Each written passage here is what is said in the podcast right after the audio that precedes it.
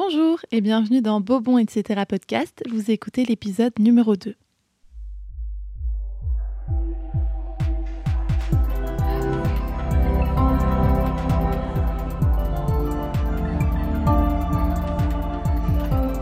Beau, bon, etc. Alors avant de commencer ce deuxième épisode, je voulais prendre une minute pour parler de ce qu'il s'est passé. Vous avez été super nombreux et nombreuses à m'envoyer des retours par rapport au premier épisode, à me dire que vous l'aviez écouté, que vous l'aviez aimé. C'est extraordinaire pour moi ce qui se passe. En 48 heures, on a atteint les 100 auditeurs et auditrices, donc c'est un super démarrage. J'espère qu'on va continuer comme ça et surtout merci encore, mille merci à tous et à toutes. Et on va pouvoir démarrer ce deuxième épisode avec un sujet un peu plus complexe et qui parfois peut être douloureux. J'ai nommé la dépression. Alors avant toute chose, je voudrais quand même préciser que je ne suis pas psy, je ne suis pas qualifiée pour vous donner des conseils ou des avis représentatifs de votre situation. Donc si vous vivez une détresse émotionnelle en ce moment, je vous conseille de vous tourner vers des professionnels ou des personnes qui pourront vous aider. Et surtout, sachez que vous n'êtes pas seul. Dans cet épisode, on va prendre le sujet de la santé mentale sous un angle plus positif que celui qui est pris par les médias habituellement pour traiter de la dépression. Et je vais vous parler de quatre grandes étapes de ma vie qui m'ont aidé à sortir la tête de l'eau qu'on ait eu des problèmes de santé mentale ou pas, et ce n'est peut-être pas votre cas si vous écoutez cet épisode, ne partez pas en courant. On va vraiment parler de sujets et d'outils qui peuvent servir à tout le monde dans la vie de tous les jours. On va parler de comment enjoliver sa vie, comment romantiser sa vie si vous préférez. C'est un sujet qui est très abordé en ce moment sur tous les réseaux sociaux. Et moi, c'est quelque chose que j'applique dans ma vie de tous les jours. Et en y réfléchissant, je me suis rendu compte qu'il y avait vraiment quatre étapes qui m'ont permis de sortir la tête de l'eau et surtout de commencer à vivre ma vie plus pleinement. Donc on va commencer par la toute première étape et comment elle est arrivée à moi.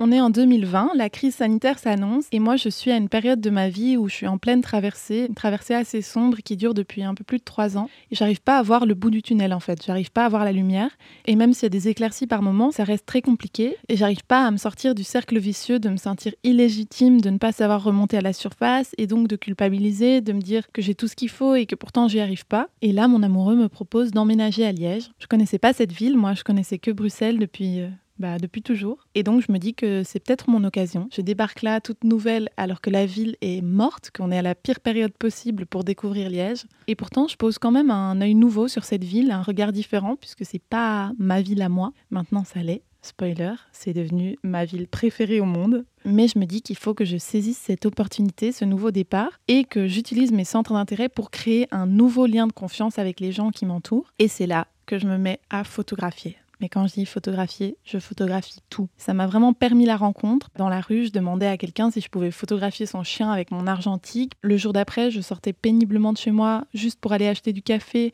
et je croisais des ouvriers matinaux qui me proposaient de boire un café avec eux. Du coup, je les prenais en photo. Et ça a vraiment commencé comme ça en fait. C'était des gens qui s'arrêtaient pendant que je photographiais la vue en me disant Ah, c'est joli. Et à Liège, si vous êtes liégeois, vous le savez, la discussion est très très vite entamée. C'est vrai qu'il ne faut pas chercher beaucoup pour que les gens se mettent à discuter avec vous. C'est une ville où les gens sont naturellement chaleureux. C'est incroyable. Il n'y a pas ça ailleurs. En tout cas, moi, j'ai jamais vu ça. Et donc, c'est en faisant des photos dans les commerces, dans la rue, à des événements, qu'on m'a repéré dans un sens. Non pas pour devenir mannequin, désolée de vous décevoir, mais pour faire de la photo d'une manière plus professionnelle.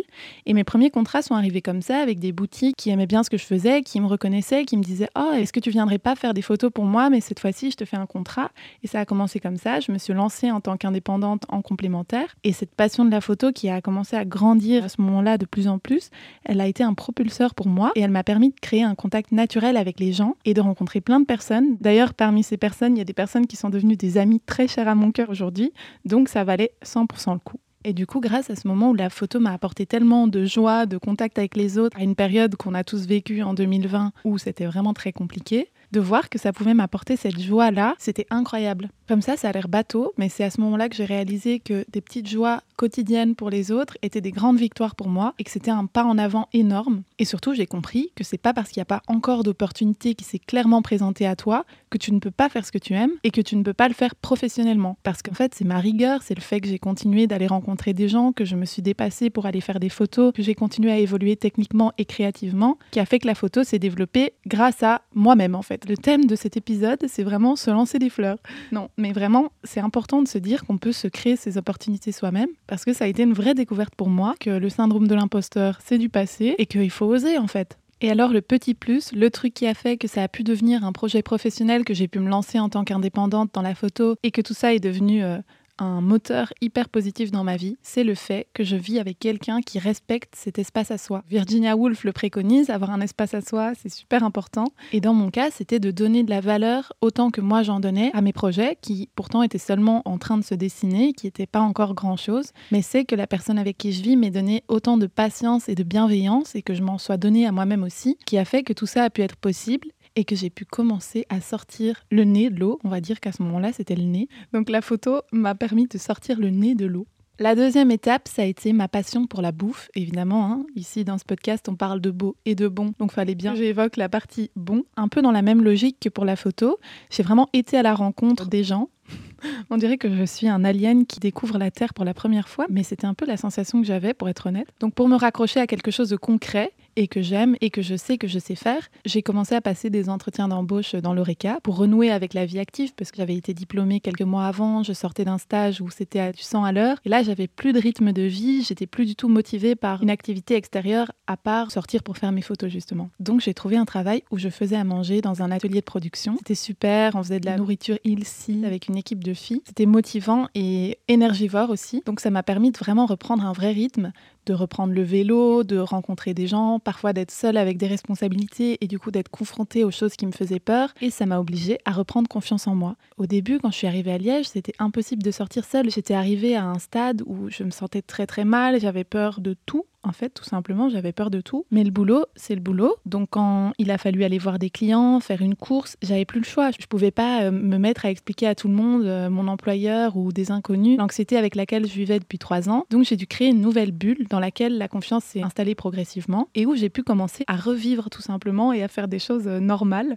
Et ça m'a beaucoup aidé aussi à ressortir, à découvrir des restos, puisqu'ils réouvraient plus ou moins à ce moment-là, à rencontrer des gens qui bossaient dans ce milieu-là aussi. Et ces rencontres et ces discussions que j'ai commencé à avoir, déjà, je savais pas qu'elles me manquaient avant de les avoir, mais surtout, ça a nourri mes idées, mes projets, comme le projet de ce podcast, par exemple. Ça m'a donné de la force et ça m'a permis de goûter de nouvelles choses, de manger des plats délicieux et inspirants, de partager tout ça avec des amis et de créer des nouvelles traditions, comme par exemple d'aller manger des nouilles le soir après le ciné avec mon amoureux dans un petit resto de nouilles traditionnel.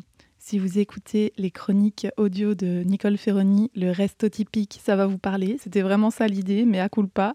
C'est le petit resto typique dans lequel euh, toi, en tant que bobo, tu vas et tu t'immerges dans la culture. Bon, voilà, c'est critiquable, mais c'était des traditions qui m'ont aussi aidé à renouer avec la bouffe et avec la vie active. Donc, euh, c'était pas négligeable. Vive la bouffe. On en arrive à la troisième étape, et c'est une de mes préférées, c'est que j'ai réalisé que les séries, les films, la musique, les livres ou d'autres supports peuvent aider à se projeter dans une vie plus dynamique. C'est vraiment l'illusion qui aide à motiver, le fake it until you make it, c'est un mantra qui ne me lâche plus. Et alors je vais vous donner quelques exemples, surtout de séries, qui m'ont aidé à aller de l'avant et à romantiser ma vie, on y revient. Donc par exemple, la numéro 1, The Bold Type. C'est une série qui se passe à New York où les trois personnages principaux sont trois filles qui travaillent dans l'édition d'un magazine et elles ont des journées à rallonge, elles font plein de rencontres, elles ont un boulot hyper varié, on les voit partout dans New York et elles sont inspirantes quoi tout simplement. Donc oui, ce sont des personnages de série, mais ça peut vraiment aider. Moi ça m'a aidé à me projeter, ça me mettait dans une vibe hyper positive quand je regardais cette série et ça me donnait envie le lendemain d'avoir la même vie quoi tout simplement même si c'est impossible, mais ça m'aidait. Après j'étais sur ma trottinette sur les quais à Liège, j'avais l'impression d'être à l'autre bout du monde. Je regardais le soleil scintiller sur l'eau et je me disais, mais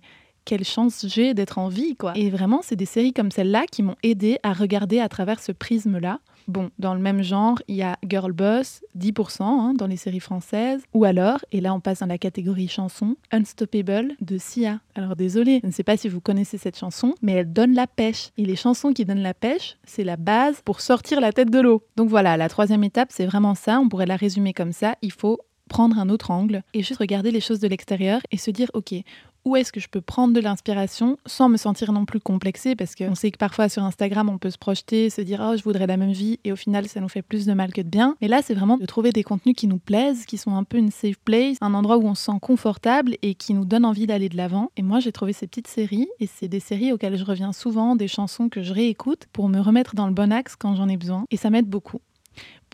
On arrive tout doucement à la quatrième et dernière étape, et je sais que les personnes qui me connaissent bien le voient venir gros comme une maison. On va parler de mes chats Et c'est là que vous réalisez que vous êtes en train d'écouter le podcast d'une folle à chat. Et oui, désolé, si vous êtes team chien, ne vous inquiétez pas, vous êtes les bienvenus quand même. On adore tous les animaux ici. Mais je voulais vraiment parler du fait de s'occuper d'animaux, sans tomber dans le gaga, parce qu'avec moi, ça peut aller très vite quand je parle de mes petites boules d'amour. Mais le fait de s'occuper d'animaux et d'entretenir une relation et une cohabitation avec eux, ça aide aussi à se réancrer dans la réalité et à voir les choses plus positivement, je pense. En tout cas, ça a été mon cas. Ça a été une vraie révélation, le fait que j'étais une maman chat.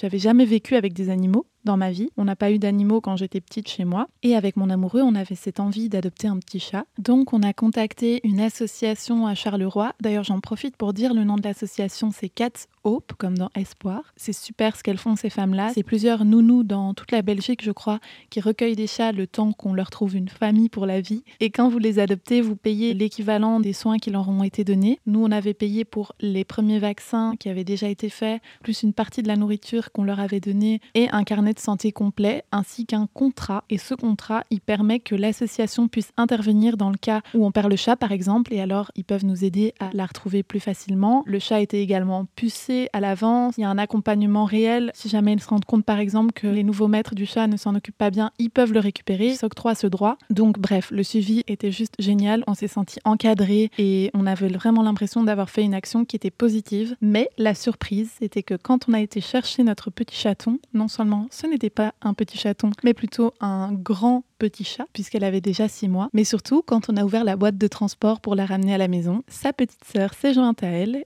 et on s'est retrouvés, papa et maman, de deux chats plutôt qu'un. On a fait deux adoptions et je ne le regrette pas. Vraiment, elles font mon bonheur. Et j'ai beaucoup appris à leur côté, j'ai beaucoup appris sur moi-même et sur la cohabitation, comme je le disais. Je pense que c'est quelque chose qui est hyper important de se rendre compte que quand on s'occupe de quelqu'un d'autre, même si c'est un animal, parce qu'un animal demande quand même beaucoup d'attention, de soins, D'ailleurs, on les entend derrière, elles m'interrompent. Elles ont failli renverser mon café que je me suis fait expressément pour cet épisode. D'ailleurs, je vous rappelle que si vous avez envie de vous prendre quelque chose à boire ou à manger pour m'écouter, c'est top. Comme ça, on a tous l'impression de prendre notre goûter ou petit déjeuner ou souper ensemble. Mais donc, je reprends. Je disais que la cohabitation m'a appris que s'occuper de quelqu'un, c'est hyper sain pour soi-même aussi. Par exemple, quand j'étais vraiment dans ma phase la plus sombre et que je me sentais isolée, il y avait des jours où je ne mangeais pas. Trigger warning pour les personnes qui ont du mal avec ces sujets-là. Je n'ai jamais eu de TCA important, mais c'est vrai qu'il y a eu des périodes où je ne ressentais plus la faim à cause de la peine ou de la fatigue.